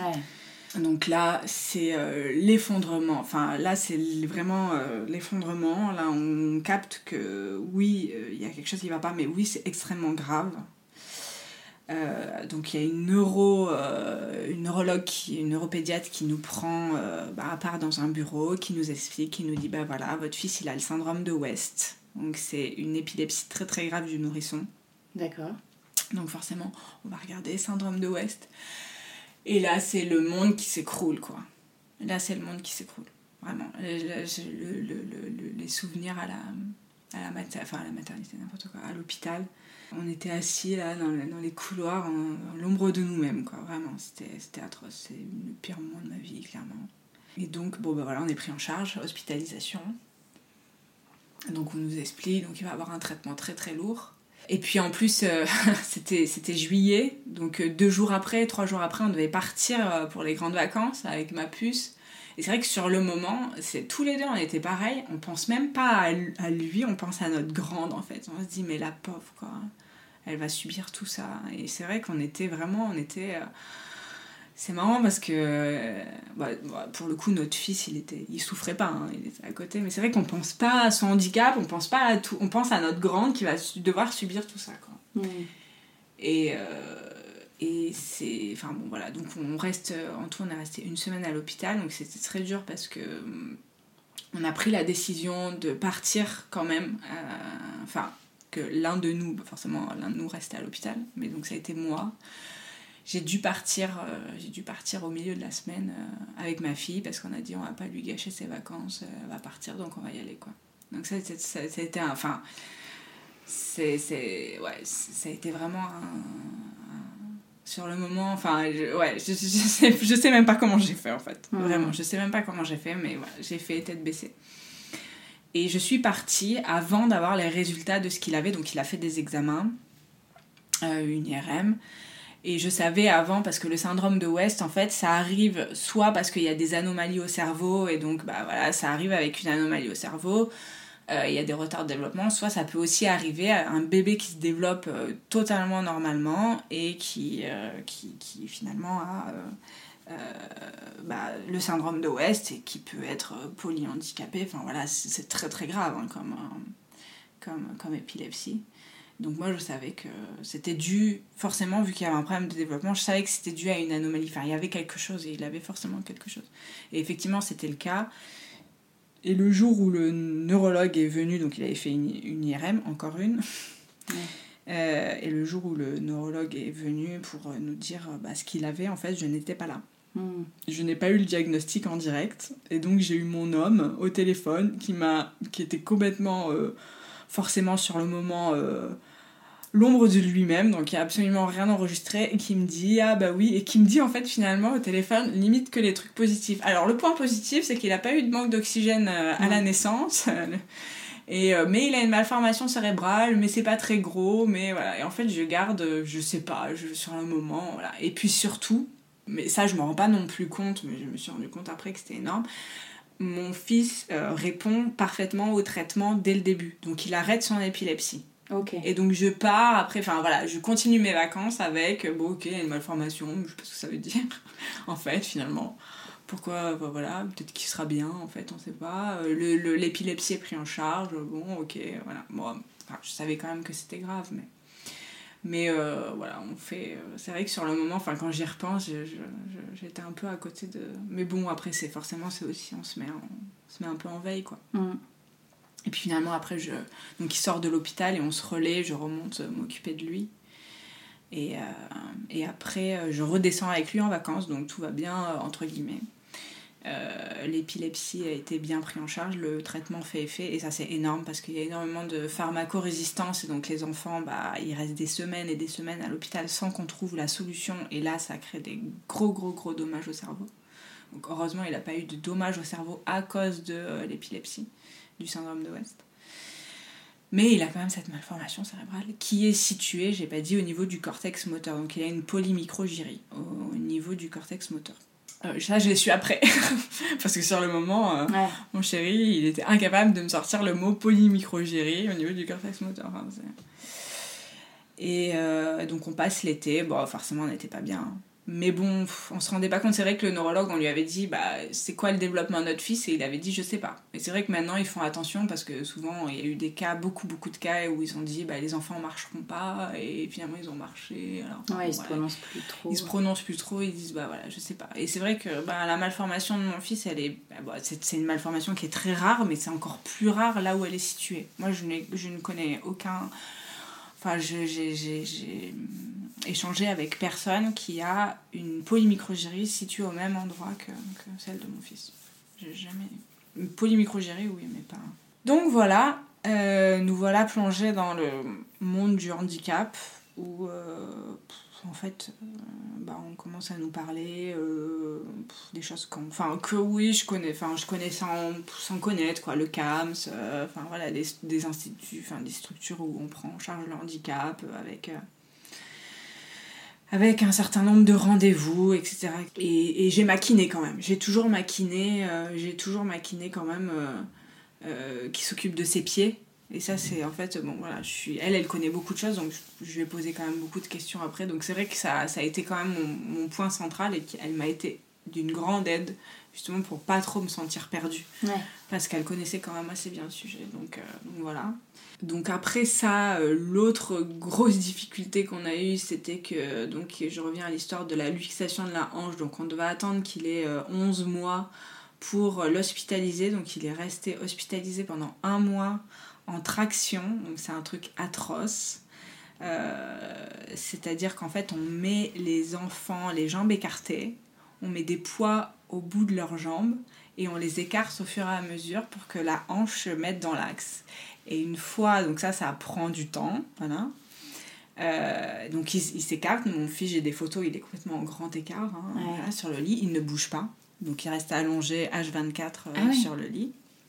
Donc on doit les, les, faire, enfin, les faire manger assis, euh, etc. Donc ils ne bougent pas. Et, euh, et donc ils écartent au fur et à mesure. Donc voilà, j'ai passé euh, après ça euh, un mois encore très difficile, avec plein de choses enfin, annexes qui sont venues se rajouter qui étaient compliquées. Et, donc, à la suite de ça, il a été plâtré, donc jusqu'aux hanches, c'est ce qu'on appelle un, un plâtre pelvipédieux. Donc il a été plâtré jusqu'en haut des, des enfin, au milieu du ventre quoi en gros. Mhm. donc il était en ablution il pouvait absolument pas bouger. Et, et la chance qu'on a eue c'était que c'était le moment du confinement. Et nous c'était juste euh, juste une aubaine énorme parce que euh, au moins on savait qu'on n'allait pas devoir beaucoup bouger Ouais, lui dans cet J'allais te demander aussi, toi, comment tu faisais par rapport au travail Parce que tu avais repris ou- Alors, alors non, non, j'avais, non, non, non, j'avais pas, pas repris. Donc j'ai été, euh, j'ai été quelques mois en parental et après, euh, mon- ma, ma médecin m'a mis en arrêt de travail. D'accord. Donc j'ai été en arrêt de travail après. Ouais, parce que là, c'est impossible. euh, Mais euh, bon, j'ai eu de la chance d'avoir un médecin qui m'a mis en arrêt de travail parce que c'est largement pas toujours le cas. Et après, il y a d'autres solutions, mais euh, bon, j'ai eu la chance d'avoir un arrêt de travail qui était quand même assez long. Et bon, et c'est vrai que bon, dans tous les cas, j'aurais été. Enfin, au-delà du fait qu'il fallait que je m'occupe de lui, j'étais incapable de travailler à ce moment-là, Ouais. c'était pas possible. Mais je devais quand même reprendre le travail normalement au moment où euh, donc il avait, euh, bah, il avait un an tout pile, puisque je, devais- je m'étais dit que je reprenais en mars. Donc il avait un an tout pile quand je m'étais dit que je reprenais, et il y a eu le confinement. Donc du coup, j'ai pas repris et j'ai- et j'ai repris que bien plus tard euh, parce que bah voilà, il y a eu le confinement puis après euh, il fallait qu'il ait une place en crèche. Enfin, il avait une place en crèche avant mais euh, il en a eu une autre. Mais donc voilà, le confinement euh, le confinement a été super pour nous parce que du coup on n'avait pas besoin de beaucoup bouger et c'est vrai que c'était bien parce que en plus il avait pas de suivi pour ses pieds, il avait pas d'autre suivi, enfin on pouvait rien faire là donc Ouais. au moins on était tranquille et et bon, voilà, puis il a plutôt bien supporté les plâtres. Donc, euh, donc finalement, euh, ça a été le plus dur, c'était vraiment l'hôpital. Et puis voilà, après ce- cette période-là où on a eu fini tout ça, les choses sont quand même un peu apaisées. On n'a plus de, Pas de nouveaux de- diagnostics. voilà, pas- euh, voilà, on n'a pas eu de nouvelles choses. On a fait aussi des, des analyses génétiques euh, bon, qui sont revenues bien, bien plus tard euh, négatives. Donc c'est pas, pas génétique ce qu'il a. Enfin, ou alors ils n'ont pas trouvé le gène en question qui avait provoqué ça. Mais bon, en tout cas, voilà. Et donc euh, ça a été, on sortait, il avait euh, 16 mois, 17 mois. À 16 mois, 17 mois, on était déjà un peu plus serein parce que on, avait, on avait passé tout- toutes ces étapes qui ont été quand même assez lourdes. Mais il a fallu en- engager euh, de nouvelles choses, à savoir ben, un suivi très, très important euh, au niveau kiné, euh, euh, etc. etc. Et, euh, et donc on a eu la chance en fait d'avoir euh, près de chez nous une crèche, c'est très rare en France, une crèche spécialisée qui accueille des enfants valides mais des enfants handicapés et surtout qui a sur place des professionnels de santé, les kinés, orthophonistes, ergothérapeutes, psychomotriciens, etc. Tous les professionnels de santé sur place. Donc je pouvais envisager, une fois qu'il était rentré dans cette crèche-là, je pouvais envisager de reprendre un travail. Et donc j'ai repris euh, en novembre, euh, avant la fin de l'année. hein. J'ai repris mon travail grâce, à, grâce au fait qu'il était euh, géré, donc qu'il faisait ses rendez-vous et que j'étais pas obligée d'aller à droite à gauche pour les rendez-vous. Mais il faut savoir que dans la majorité des cas, ça, ça n'existe pas. Et euh, bah, souvent, c'est les mamans. Elles arrêtent de travailler pour s'occuper de leur enfant parce que c'est euh, bah, voilà, deux rendez-vous par jour, quoi, Ouais. globalement. Et ça, c'est une crèche publique Non, non, non, c'est une crèche associative, c'est géré par une association. Non, non, dans le public, ça n'existe Ouais. pas. Donc voilà, prise en charge, et puis la vie reprend. La vie reprend euh, en voyant bien que mon fils continue à. Enfin, au plus le temps passe, au plus le retard de développement s'accumule. Après, bah voilà, c'est. c'est- Je, je, moi, j'ai été. euh, donc, j'ai fait un gros travail, ça c'est important à dire. J'ai fait un gros travail euh, psy. À un moment donné, j'en ai eu deux. J'ai eu une énorme chance aussi d'être accompagnée par. euh, euh, en fait, euh, une entreprise de, de reprise d'emploi qui en fait aide les salariés qui ont été arrêtés pendant longtemps à avoir des soins, la plupart du temps du paramédical, pour arriver justement à reprendre le travail. Et donc j'ai eu la chance d'avoir des séances de psy et de la sophrologie qui étaient financées. Ça a été, ça a été énorme, enfin ça vraiment ça a été très très très très bénéfique. Ouais. D'ailleurs, ça, c'est le genre de choses, en fait, ça devrait être, euh, ça devait être euh, la norme. Enfin, pour, euh, pour, pour les parents qui vivent ça, c'est tellement difficile sur le moment que ça, devait- ça devrait être la norme d'avoir ces aides-là, en fait, parce que c'est- juste la base, en fait. Hmm. Ne serait-ce qu'un psy, parce que c'est vrai qu'un psy, c'est pas pris en charge et ça coûte extrêmement cher. Donc, euh, le frein financier est là, euh, souvent, quoi. Moi, j'en ai eu deux à un moment donné. J'avais donc euh, des soins qui étaient financés d'un côté. J'avais trouvé un autre psy qui était très très bien. où J'avais voulu justement continuer. euh. À la base, c'était un psy que j'avais cherché pour mon mec. Et puis, euh, il m'a vite dit non, mais on force pas. Donc, euh, il viendra pas parce qu'il a pas envie de venir. Mais par contre, je peux travailler sur lui par vous. Ce qui s'est passé en fait. Ça a Ouais. été, pour notre couple, ça a été parce que forcément, le couple en prend un sacré coup derrière la tête. hein. Bah dire on va pas se mentir, c'est compliqué. Euh, D'ailleurs, il y en a qui n'arrivent pas à s'en sortir. Et bah, l'accompagnement, il est quand même assez indispensable. quoi. Donc, euh, donc ça a été... Ce psy qui nous a aidés euh, sur le couple a été juste extraordinaire, vraiment. Ça nous a énormément aidés. Ah bah voilà, enfin le quotidien euh, quand même assez, euh, enfin quand même compliqué dans tous les cas parce qu'il y avait aussi des rendez-vous réguliers à l'hôpital, enfin il y avait quand même plein de choses. Enfin je veux dire c'est c'est c'est c'est Oui, là, du fait qu'il est, suivi dans, en crèche euh, et qu'il a quand même les rendez-vous, il y a quand même. Et puis j'avais aussi tous les jours en plus, je devais l'emmener chez son kiné quoi, Hmm. de des pieds parce qu'il y avait toujours ce suivi des pieds. Ouais. Donc en plus de tout ça, enfin, bon, c'était quand même assez chargé. C'était, et c'est toujours intense parce qu'un enfant handicapé, ça prend quand même beaucoup de temps. Et donc voilà, bah, aujourd'hui, Raphaël, il est, il est polyhandicapé. euh, il, il est... Donc c'est quoi Il marche pas Il tient pas assis. Il tient pas Il assis tient pas assis, euh, donc forcément il ne marche pas. Ouais. Il a, bah voilà, il a des installations, il est dans une- un siège coq euh, à la maison. Et il a une poussette médicalisée, donc euh, voilà, c'est le, avant le fauteuil roulant, mais il sera en fauteuil roulant, c'est certain.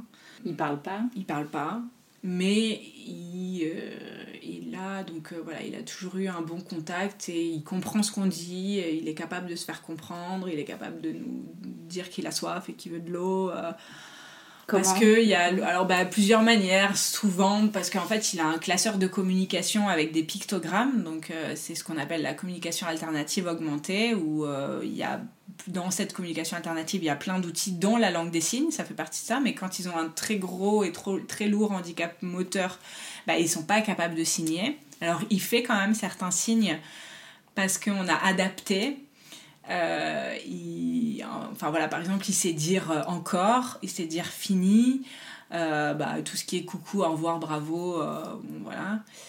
Après, il y a des trucs, voilà. J'essaye, en fait, j'essaye de, de, En fait, j'ai toujours essayer, par exemple, le, le, fini, il le dit pas du tout de la manière euh, euh, langue des signes traditionnelle. Il le dit à sa manière parce qu'il n'arrive pas à faire la bonne manière. Et en fait, voilà, j'ai compris un jour, il me disait Ah oui, fini, c'est comme ça. Bon, ok, on va faire fini comme ça. Alors, il n'y a pas de problème. Toi, tu fais comme ça. Moi, je continue à le faire normalement.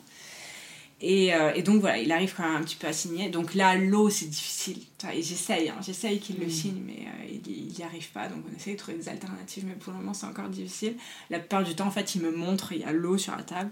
Ou tout d'un coup, si je prends un verre d'eau et que je le bois là tout de, tout de suite, c'est ah, enfin genre, euh, c'est ça que je veux, quoi. Donc il se, il beaucoup avec les bras il se manifeste. bah, avec le son aussi de la voix, même s'il parle pas, il fait quand même des sons, donc on arrive quand même. Voilà. Et puis il y a son pod avec les pictogrammes où il peut pointer, donc il est capable sur son pictogramme de nous dire, euh, bah voilà, euh, j'ai soif. il est capable de nous dire j'ai soif. Donc il y a quand même cette communication qu'on a avec lui et qui est quand même très très importante. Euh, voilà, il est capable aussi, alors je lui apprends, pour le moment, c'est, il, me répète, je sais pas si c'est trop spontané, mais il, il, me dit je t'aime sur le pod. Hmm. Mais voilà, en signant le le, en, montrant le, le pictogramme euh, je t'aime. Bon voilà. Après, je lui dis tellement que du coup, il répète, je sais pas, j'attends de voir si un jour ça vient un peu spontanément. Mais donc voilà, il y a quand même cette communication qui est en place et. Euh, et c'est enfin voilà c'est vraiment euh, c'est un petit rayon de soleil notre petit Raphaël vraiment c'est un c'est un petit garçon qui, qui, est très très attachant vraiment très très attachant euh, tout le monde l'adore souvent, tout le monde l'adore. Euh, à la crèche, euh, enfin voilà, c'est un peu. Il va à l'école, donc très, depuis très récemment, là, il va à l'école, donc c'est très adapté. Il a une ESH avec lui. À la maternelle il est, Ouais, à la maternelle. Il y va que deux matinées par semaine pour le moment. mais bon, voilà, c'est un peu la mascotte à l'école toutes les personnes de l'école. Ah, coucou Raphaël, ça va Raphaël enfin, voilà, Ça a été dur de le trouver l'école de... Alors euh, non, pas du tout. Moi, j'ai encore eu cette chance-là, c'est que bah voilà, l'école. Euh, donc en fait, c'était l'école de ma fille mm. que je connais bien en plus parce que j'ai plusieurs amis qui travaillent dans cette école. Et euh, la directrice est super, et donc je suis allée la voir. voilà, je lui ai dit. Alors, elle savait déjà que j'avais un petit garçon en situation de handicap. Et, et donc, euh, je, je, lui ai dit, et, on était, comme on a déménagé entre temps, c'est pas mon école de secteur, donc elle m'a dit faites ça, ça, ça, vous faites la dérogue, euh, moi je vais appeler, euh, donc vraiment hyper, vraiment super, au, point que le jour où j'ai envoyé ma dérogation, j'ai envoyé le matin, l'après-midi, j'avais la réponse positive. Quoi. Ah ouais, génial. Donc vraiment, voilà. Donc, et je pense que en fait, ce qui fait tout, c'est ça, quoi. C'est vraiment, enfin voilà, le, le directeur, le, personnel qui, qui, travaille dans l'école, il y en a qui sont très frileux, ça leur fait très peur, euh, alors qu'elle pas du tout. Enfin, tout de suite, elle m'a encouragée. Euh. donc, euh, donc super. Et puis, c'est elle qui a trouvé la ESH, parce qu'elle travaillait déjà dans l'école. Enfin, c'était une stagiaire l'année dernière, donc elle l'a gardée. Elle est géniale, la ESH de Raphaël, elle est adorable, c'est un amour de femme. Et donc, bah, voilà, quelle, enfin, je pouvais pas avoir meilleures conditions en fait. Mm. Et euh, ça s'est fait. Euh, bah, il est, ses premières, sa, sa première journée d'école a été en décembre là. J'ai fait une matinée avec lui. Une deuxième, je l'ai laissé. Aucun problème. Bon, il a l'habitude de la collectivité parce qu'il est en crèche, hein, mais euh, vraiment, vraiment, ça se passe très très bien en plus, la maîtresse fait de la guitare, elle a un lapin. Dans la classe, il y a un lapin, donc on peut pas rêver mieux. et, euh, et, donc, c'est possible. Après, je sais qu'il y en a qui rencontrent beaucoup de difficultés, euh, mais c'est juste une histoire de personnes, de, de, de personnes qui sont frileuses. Euh, enfin, voilà. Bah, il y en a aussi beaucoup qui vont à l'école et ça se passe très bien. Mm. Mais voilà, tout est possible, en tout cas. C'est En fait, finalement, c'est un peu les parents hein, qui à deux ans, je j'imaginais pas Raphaël aller à l'école. Ouais. Et puis les choses évoluant, euh, finalement, je me dis, oh, bah tiens, si, pourquoi pas. C'est vrai qu'à la crèche, il est avec des petits, là, il aura, il aura des enfants de son âge et tout. Et en fait, je, voilà, je me suis dit, bah ouais, Raphaël, voilà. Donc c'est vraiment le ressenti des parents. Il y en a qui se disent, non, mais je vais pas mettre mon enfant à l'école, ça sert à rien. Et voilà. Puis il y en a qui en ont envie. Donc, euh. Et est-ce que quand tu traversé toutes, euh, toutes ces épreuves, tu as pu échanger avec des parents qui vivaient la même chose, des mamans, des... Alors, au début, non.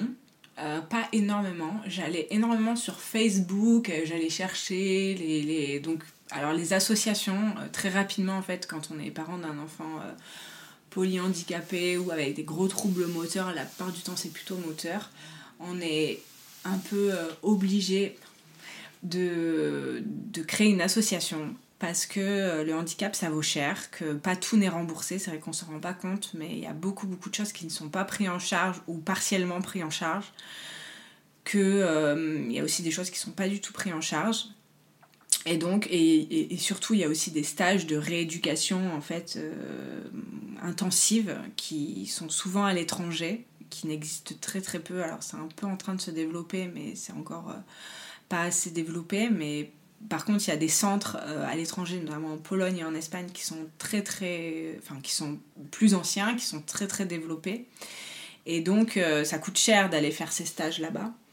Euh, et donc c'est un peu incontournable de créer une association pour son enfant pour pouvoir financer tout ça, pour pouvoir financer à la fois le matériel et les stages.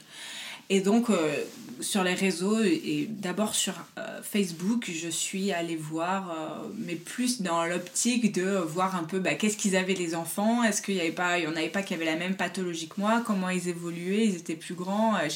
J'étais plutôt au début dans cette optique-là d'aller plutôt voir. Et donc comme il y a quand même beaucoup d'associations et euh, c'est vrai qu'il y a voilà, beaucoup d'enfants qui sont mis en avant de fait qu'il y a ces associations. J'allais plutôt voir euh, justement un peu par, par curiosité ça. Et, euh, et j'ai changé, mais très partiellement, avec des parents, vraiment, très partiellement. Et par contre, là où ça a pris un virage, c'était Instagram. Mmh. Donc ça faisait longtemps que j'étais sur Instagram, mais sans rien faire. Et le jour où j'ai créé mon association, donc qui s'appelle Ritournelle et Raphaël. Euh, je me suis dit, bon, bah voilà, c'est le moment, on va se mettre sur les réseaux sociaux et, euh, on va y aller, quoi. Et donc, euh, j'ai lancé en octobre 2000. mon Dieu, je suis perdue. En octobre 2021, j'ai lancé l'association, je me suis mise sur Instagram et j'ai commencé à m'investir sur Instagram. Et forcément, j'ai échangé avec des parents. Et en fait, grâce à ça, là j'ai vraiment échangé avec des parents et là il y a eu vraiment une entraide et il y a eu enfin vraiment Instagram mais c'est je trouve que Facebook c'est un peu moins mais je suis peut-être pas dans les bons groupes ou je sais pas.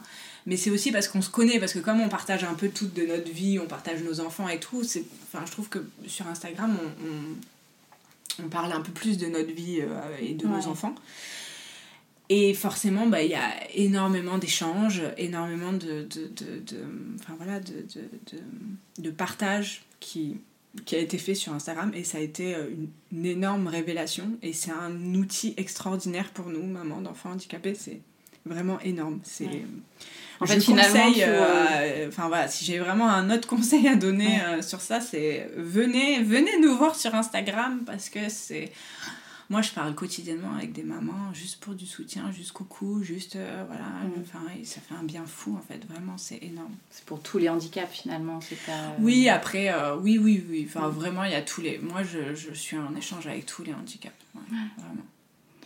Et alors, du coup, la petite choupette qui est en mm. train de se réveiller, qui est avec nous, bah... elle est arrivée un peu plus tard.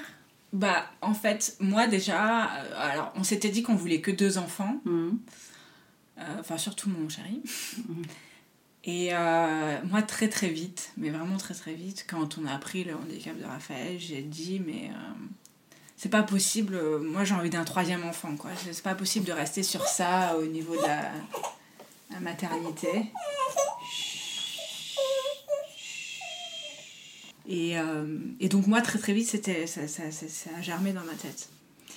Et mon conjoint, c'était niette. C'était hors de question. Vraiment hors de question. Un grand nom, quoi. Un immense nom.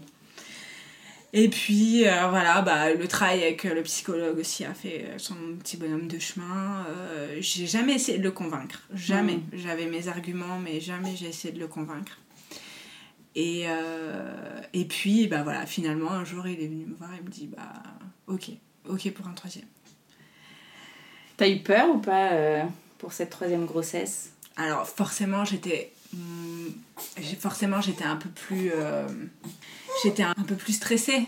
Enfin c'est normal. Enfin je veux dire on peut pas je peux, peux pas nier je peux pas nier. J'étais j'étais un peu plus stressée mais je sais pas j'avais une espèce de confiance. Voilà mm. j'avais une espèce de confiance euh, mais bon après j'ai eu quand même des moments d'angoisse euh, assez importants où, où j'avais l'impression que je me disais mais enfin voilà Et donc, oui, voilà, j'avais vraiment des moments, euh, des, mais par période, quoi, où vraiment euh, c'était, euh, je sais pas, une espèce d'angoisse, puis après ça passait.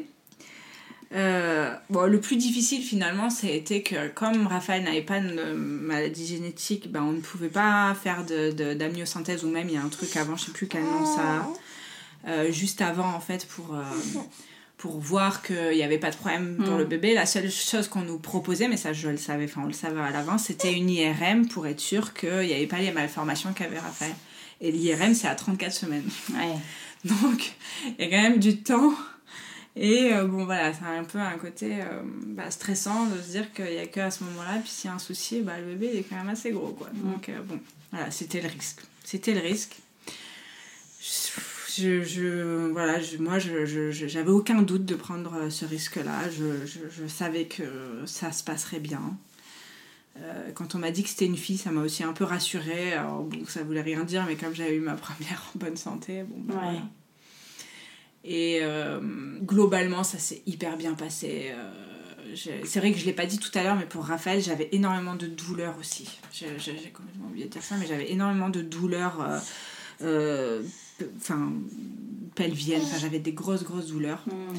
Pour Anaë, euh, pas, pas de douleur, pareil, enfin grossesse très très bien, voilà, quelques petites angoisses, mais tout va bien. Alors j'ai un, j'ai un gros suivi parce que j'ai fait des échos tous les mois, mais moi ça me va très bien. Ouais, te rassure. C'est rassurant, euh, voilà, et même les, les, l'échographiste, euh, juste avant de faire l'IRM, elle me dit, mais vraiment on fait l'IRM pour être sûr, mais je vous assure, son cerveau il est parfait. Hein. Hmm. Vraiment, je vous assure, vous inquiétez pas, ça ira très bien.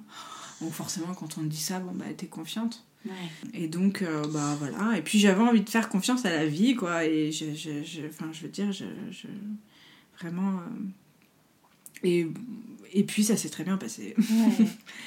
et, euh, et donc, bah voilà, ma grossesse parfaite, mon accouchement, bon, c'était moins parfait parce que j'ai aussi beaucoup, beaucoup eu mal et c'était dur. Enfin, bon, c'était. Mais bon, elle est arrivée vite aussi. Ah oui, alors, enfin, le jour de l'accouchement était très compliqué parce que j'avais des contractions mais rien n'arrivait. Euh, c'était le jour du terme, ou non, euh, le terme plus deux, elle n'arrivait pas et là j'étais stressée. Puis en plus évidemment, euh, les mamans qui parlent de leur histoire et qui disent, enfin les mamans qui ont une petite fille handicapée, qui disent ah bah oui, moi j'ai été déclenchée, nanani, nanana, et puis là, enfin bon, bref. Genre, des fois, voilà, c'est forcément on vit dans le monde du handicap, donc quand j'étais enceinte d'elle, j'avais ces histoires de j'avais ces histoires aussi donc forcément c'est anxiogène à un moment donné mais bon en même mm. temps bah ouais c'était ma vie c'est ma vie c'est le handicap et, et et puis bah je vis très bien avec aujourd'hui mais bon malgré tout ça me ça me rattrapait un petit peu dans, dans, dans ma grossesse. Euh, mais euh, euh, voilà enfin en tout cas en tout cas, tout s'est très, très bien passé. Euh, l'accouchement, même si elle a mis du temps à arriver et que ça m'a stressée, elle est arrivée euh, en temps et en heure. On m'a pas déclenché. Euh, en bonne santé. En bonne santé. Elle a, alors, par contre, elle m'a fait une énorme surprise. Ça, c'était vraiment énorme parce que je n'avais pas eu ça bah, pour les deux avant. C'est qu'elle a, elle a commencé à prendre mon sein en salle de naissance. Ce que j'avais pas eu avec les autres.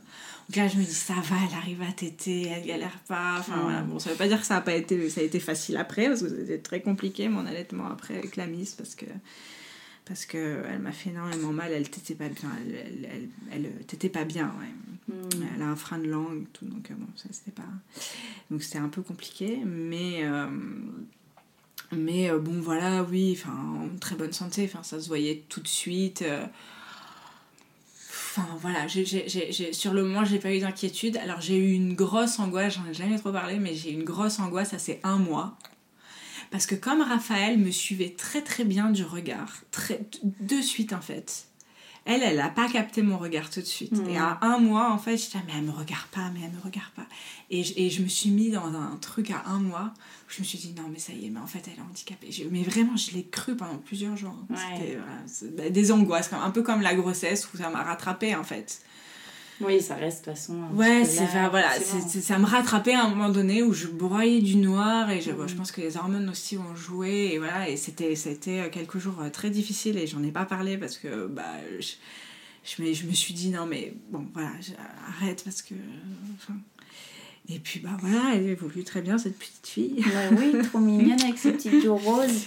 Et, euh, et donc, euh, bah voilà, bon, après c'est vrai que j'ai été, à partir du moment où euh, elle, elle s'est retournée et tout, bah, c'est vrai que je suis rassurée, mais je peux pas dire, enfin forcément chaque étape j'y pense, et chaque étape, euh, voilà, et là, je me dis, bon, elle tient pas encore assise, mais c'est quand que tu vas tenir assise? Est-ce que tu vas tenir assise? Bon, forcément, bah voilà, il y a, il y a toujours des angoisses qui reviennent, un peu, mais je pense qu'on on peut pas s'en séparer complètement, quoi. Mais bon, après, globalement c'est vraiment des pensées furtives parce que ça m'angoisse pas du tout, je m'endors très très bien, je Mm. me réveille très très bien, je n'y pense pas du tout et bon voilà, ça n'a rien à voir avec mon fils où c'était difficile donc euh, Et, donc euh, voilà, je savoure. et comment ça se passe dans la fratrie euh, avec la grande sœur? Alors Tu lui as tout expliqué, j'imagine. Oui, oui, oui. Alors d'ailleurs, bah, la grande, elle était complètement réfractaire le jour où on a annoncé la grossesse de, Ah ouais. de sa petite dernière, enfin, de, potentiellement petit frère ou petite soeur à ce moment-là, on savait pas. Ça a été très difficile pour elle. Euh, C'était gros non catégorique. Mais pourquoi vous avez fait ça Euh, Mais j'étais pas d'accord. Euh, vraiment, euh, c'était très, très, très violent. Vraiment très dur pour moi.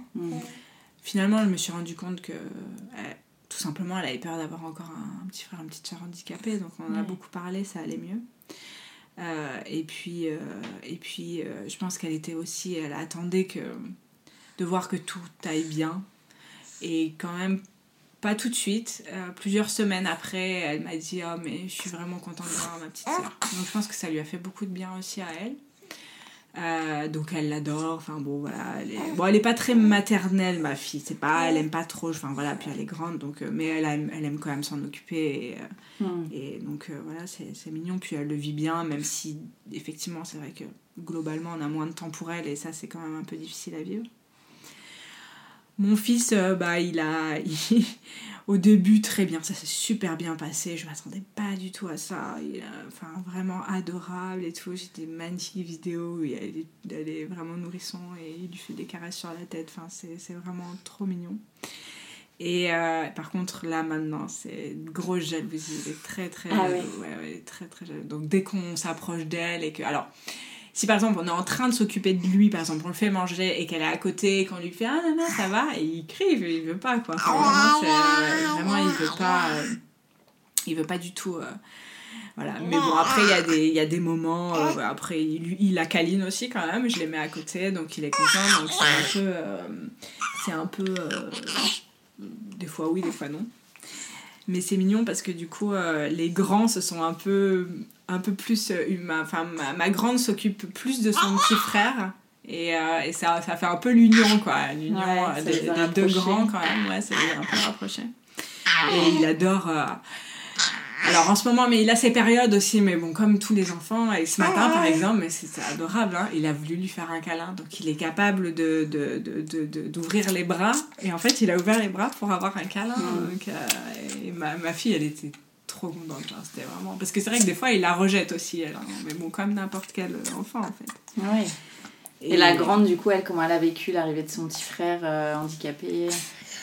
Bah, pff, ça, pff, ça a été dur. Après, euh, je pense qu'elle saisissait pas tout, mais, euh, mais ça a laissé des traces. hein. D'ailleurs, elle a un suivi, elle a eu plusieurs euh, suivis psy, elle en a encore Ouais. un aujourd'hui.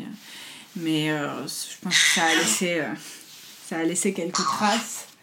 Et, euh, Tu Mais veux oui. papoter toi aussi, Ouais, hein ouais. Mais bon, euh, voilà, je pense que maintenant, ça y est, elle accepte totalement. Elle est, euh, elle est, ouais, elle est fière de son frère. Euh, D'ailleurs, quand elle croise quelqu'un, elle dit ouais, j'ai un petit frère, il est handicapé. Voilà. Donc, euh, pff, franchement, je- moi, des fois, je lui dis, bah, tu sais, euh, peut-être, euh, tu vas avoir droit à des moqueries à cause de ton frère, mais c'est jamais arrivé encore. Ouais. Les enfants, pour le moment, bon, je sais pas parce que c'est peut-être parce qu'ils sont encore petits, mais ils sont quand même assez bienveillants. La dernière fois, j'étais à l'école avec lui, il venait, il posait des questions, donc bon, c'est assez. Voilà. Pour le moment, elle. Enfin voilà, j'ai pas l'impression, à part le fait qu'on s'en occupe beaucoup et que euh, voilà, c'est quand même, bon, des fois c'est peut-être un peu pesant parce qu'on a moins de temps pour elle, et encore plus maintenant avec la petite, mais euh, sinon, à part ça, euh, moi je trouve que, bon, bah finalement, euh, ça va. Tout se met bien en place. Voilà. Après, oui, forcément, au début, ça. Enfin, bon, il y a des trucs qu'on maîtrise pas, hein, mais Mm. forcément, là. Je pense qu'il y a eu des gros. Enfin. Il y a eu des chocs émotionnels quand même qui sont importants justement à prendre en charge. pour ça qu'elle a encore un, un, suivi psy parce que mm. voilà, je veux pas non plus que ça laisse des traces euh, sur le côté émotionnel pour elle quoi. Et euh, Raphaël, du coup, lui, c'est quoi euh, son quotidien, son avenir Qu'est-ce que les médecins disent par rapport Alors, les médecins disent rien.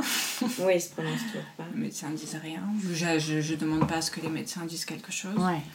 Euh, donc son quotidien, bah, voilà, c'est euh, la crèche avec toutes ces séances de rééducation euh, sur place. C'est l'école pour la sociabilisation. et puis on fait aussi bah, voilà, beaucoup de... de, enfin, on essaye, j'essaye de faire des, des, stages de rééducation intensive le plus souvent possible. Donc là, on va cet été, on va en Espagne pour, pour faire un stage. Donc voilà, c'est c'est important, c'est important. C'est, ces stages, c'est vraiment. Euh, enfin. voilà, il je, je, y a vraiment, enfin, il y a des méthodes et tout. Si je peux espérer, moi déjà, ce que j'espère, c'est qu'ils tiennent assis. Déjà, déjà, c'est déjà c'est ça. Moi, j'envisage même pas la marche. Après, je suis vraiment dans un état d'esprit de me dire, bah, s'il nous surprend un jour, il nous surprend en fait. Et tant mieux. Mm. Mais moi, j'espère rien. J'attends rien en fait. Mm. Juste, je fais. Je fais le maximum pour lui. Je fais, je fais ce qu'il faut. J'essaye de faire ce qu'il faut. J'essaye qu'il voilà, qu'il qu'il ait euh, bah, ce qui lui convient et, et, qu'il fasse progresser. Il part de très très loin. Donc je fais le maximum, voilà, je fais le maximum, on fait le maximum pour que les, pour qu'il évolue euh, au niveau moteur, euh, voilà. On verra. On verra, on verra son avenir. Après, il ira dans une structure sans doute, euh, enfin bon, je sais pas exactement, hein, mais il ira sans doute dans une structure euh, spécialisée. Euh, et puis, ben voilà, on, verra. Mais quand on a un enfant handicapé, souvent on vit un peu au jour le jour. Hein. Un jour après l'autre. Voilà. Mm. Et, et c'est pas, pas, plus mal aussi. Voilà. Mm. Euh, bon, bien que quand on prévoit des choses, il faut quand même avoir un minimum d'organisation et le prendre en avance parce que bon, ça c'est pas toujours évident, mais, euh, mais c'est vrai qu'on essaye quand même de, de, vivre un peu au jour le jour et puis on verra. Et c'est vrai que moi. Donc vraiment, ouais, moi j'aime mon fils comme il est, euh, il est unique, il est singulier et, et, et puis, et puis son développement, et ben, on verra bien et, et il est beau comme il est et puis. Et puis voilà, c'est un petit soleil, c'est un petit soleil, c'est un vrai rayon de soleil. Et alors, qu'est-ce que ça a changé chez toi à la maternité, tout, euh, tout ce parcours avec ton fils? Bah, ça a changé que là, avec ma fille, je, je, Alors, déjà, non, avec mon fils, ça a changé quand même beaucoup de choses. Ça a changé euh, ma, ma, manière de voir les choses. Vraiment, euh, de plus s'arrêter à des futilités, qu'il y a bien plus important dans la vie et on a beau se le répéter tant qu'on l'a pas vécu, c'est difficile. Bah voilà, moi je sais ce qui est important, je sais ce qui l'est moins. Euh, vraiment, je, je ne garder que l'essentiel en fait, ne garder que l'essentiel, euh, se réjouir des petits moments de bonheur, faire, euh, faire le maximum pour être heureux et enfin vraiment réussir à être heureux et pas juste le dire mais l'être. Moi je je pense sincèrement être heureuse aujourd'hui, malgré le handicap de mon fils. Vraiment, je, je, je pense que c'est. Et donc, peut-être que je n'aurais pas perçu, peut-être que je n'aurais pas. Euh, enfin, voilà, sans lui, j'aurais peut-être pas imaginé euh, vraiment ce que c'était le bonheur, en fait. Je sais pas, je l'aurais peut-être pas matérialisé comme aujourd'hui ce que ça représente. Hmm. Et donc, euh, enfin, voilà, vraiment garder que l'essentiel. Malgré les difficultés, parce que oui, c'est difficile, mais voilà, on peut quand même avoir on peut quand même vivre plein de belles choses et être heureux. Et, et ça va de pair avec le fait qu'aujourd'hui, bah voilà, j'ai eu mon troisième enfant et que je savoure chaque instant chaque petit instant où là elle est en train euh, de fouiller partout avec ses mains et c'est juste énorme et c'est juste extraordinaire pour moi. Alors ça y est maintenant je me suis habituée mais même à un moment donné ça me faisait bizarre en fait. Je trouvais ça incroyable en fait. Vrai que tout est décuplé euh. on perçoit pas les choses de la même manière quand on n'a pas vécu ce que j'ai vécu avec mon fils. Enfin voilà. Donc euh, donc c'est voilà ces petits bonheurs de, de, de, de, pas grand chose qui sont énormes en fait. Et juste d'avoir un enfant euh, voilà, qui se développe bien et tous les moments de bonheur qu'on que, partage et, et la fratrie, enfin voilà, la fratrie aussi qui, je pense, euh, ben, voilà, aussi, euh, forcément, je pense que mes filles, elles auront aussi une, une, manière de, une manière de enfin une, une, empathie sans doute. On a on développe énormément d'empathie quand on a quand on a un enfant handicapé vraiment. C'est vraiment une, une, qualité que j'ai développée. Je suis pas sûre d'avoir été empathique très empathique avant. C'est vraiment quelque chose qu'on développe. Donc euh, voilà. Accepter son prochain accepter la différence. Et je pense que bah, voilà c'est aussi grâce à ça que mes filles elles auront aussi ces valeurs là et je trouve que c'est des belles valeurs. Donc euh, donc voilà. Je suis heureuse je suis heureuse de de, de, de, finalement de tout ce que j'ai vécu dans ma vie, même si c'était difficile. Ça m'a. Enfin voilà, c'est, vrai que. Enfin, des fois on dit ça, enfin, je, je, je, vois, je vois des personnes qui pourront se dire oui, mais en fait elle se rassure en se disant ça, elle le dit parce qu'elle se mmh. rassure, parce que c'est, trop difficile, donc il faut voir des côtés positifs. Mais c'est vraiment la vérité. Et, et quand, on, quand on arrive à ne pas subir le handicap, euh, c'est. Euh, Enfin voilà, et à, et, à, et à, réussir à percevoir le beau et. C'est une vraie. Enfin vraiment, c'est vraiment la réalité. C'est pas une persuasion. C'est vraiment les choses telles qu'on les vit et telles qu'on veut les vivre. Alors, on va passer aux petites questions de la fin. C'est quoi pour toi être une maman parisienne? alors, aujourd'hui, c'est très compliqué d'être une maman parisienne, hein, clairement, parce que les transports en commun, pour moi, en famille, c'est niette, ce n'est pas possible. Comme rien d'adapté. J'ai fait de la régression écologique, j'ai une voiture, j'en avais pas. Donc, euh, non, clairement. Euh, euh, alors, Paris, ça apporte, enfin, pour moi, ça apporte certains avantages, notamment par rapport aux structures par rapport à la proximité aussi où on peut quand même aller faire voilà se déplacer euh, facilement euh, en l'occurrence en poussette parce que j'ai toujours ma poussette à proximité parce que j'ai quand même un quartier vivant où je peux aller euh, voilà faire mes courses enfin tout, tout, tout, ce qui est possible de faire voilà dans le quotidien. Mais après envisager d'aller faire un musée dans Paris en famille le week-end non c'est des trucs qu'on fait pas Maintenant, on prend la voiture et on fait d'autres choses. Mais euh, voilà, donc je me sens euh, finalement peut-être un peu moins parisienne maintenant que j'ai mon fils, parce que c'est vrai que ce n'est pas du tout une ville adaptée et c'est dommage. C'est vraiment dommage parce que ça nous limite, euh, vraiment, ça nous limite à la vie parisienne. Mais on s'est ouvert à la périphérie et je trouve ça très bien aussi. Alors, quel est ton endroit kids-friendly préféré hein? Bah, Enfin, si je pense vraiment à la. La, je, j'en ai pas, vraiment. Très honnêtement, je n'en ai pas. Parce que. Parce que euh, je ne vais pas euh, investiguer. peut-être que dans quelques mois, tu me reposes la question, j'ai une réponse parce que j'aurais un peu investi avec, euh, avec ma petite là. Mais c'est vrai qu'on n'est pas. Enfin voilà. Là, en ce moment, on arrive dans un restaurant avec nos deux grosses poussettes. voilà. Donc euh, non, désolée pour cette question. Je n'ai vraiment pas de réponse parce que euh, voilà, je, même tous les endroits qui sont sympas. La dernière fois, je suis allée faire un massage pour elle. C'était un endroit euh, vraiment, c'est un, endroit sympa. Et j'ai imaginé venir avec ma poussette dans ce petit truc qui est, sympa mais minuscule avec Raphaël. J'ai dit non, je viendrai éventuellement avec ma grande et ma petite, mais pas avec Raphaël. Donc euh, voilà. Malheureusement aussi, euh, tout est quand même assez petit chez, à Paris et donc euh, forcément c'est contraignant aussi pour nous avec notre poussette. Et quels sont tes projets rien que pour toi et ceux prévus en famille? Alors, euh, des projets rien que pour moi, euh, j'adorerais vraiment euh, pouvoir faire plus souvent de la poterie parce que j'adore ça, la céramique, la poterie. ça c'est vraiment un truc que j'adorerais faire. Et en famille, alors on a un grand, on a un grand rêve, c'est de, faire un grand voyage avec nos trois, d'aller au soleil. Voilà, on a un grand rêve, c'est d'aller au soleil. et je pense qu'on le fera. on va prendre notre courage à deux mains, c'est possible, ça, ça va se faire. Mais euh, voilà, c'est, l'avion me fait très peur en fait, c'est surtout ça. C'est l'avion, c'est pas. l'avion, hein, c'est, pas, pas, évident. Mais bon, voilà, si vraiment, je pense qu'on a ce projet euh, de, de voyage au soleil. Merci beaucoup, Alice. Merci à toi. Un grand merci d'avoir écouté le tourbillon et si cet épisode vous a plu, n'hésitez pas à mettre un avis sur votre application podcast et à en parler autour de vous. Cela m'aidera beaucoup. Et pour que l'on puisse échanger ensemble sur tous ces sujets de maternité, abonnez-vous au compte Instagram Le Tourbillon Podcast. Et moi, je vous donne rendez-vous mardi prochain pour un nouvel épisode qui parle de la maternité, la vraie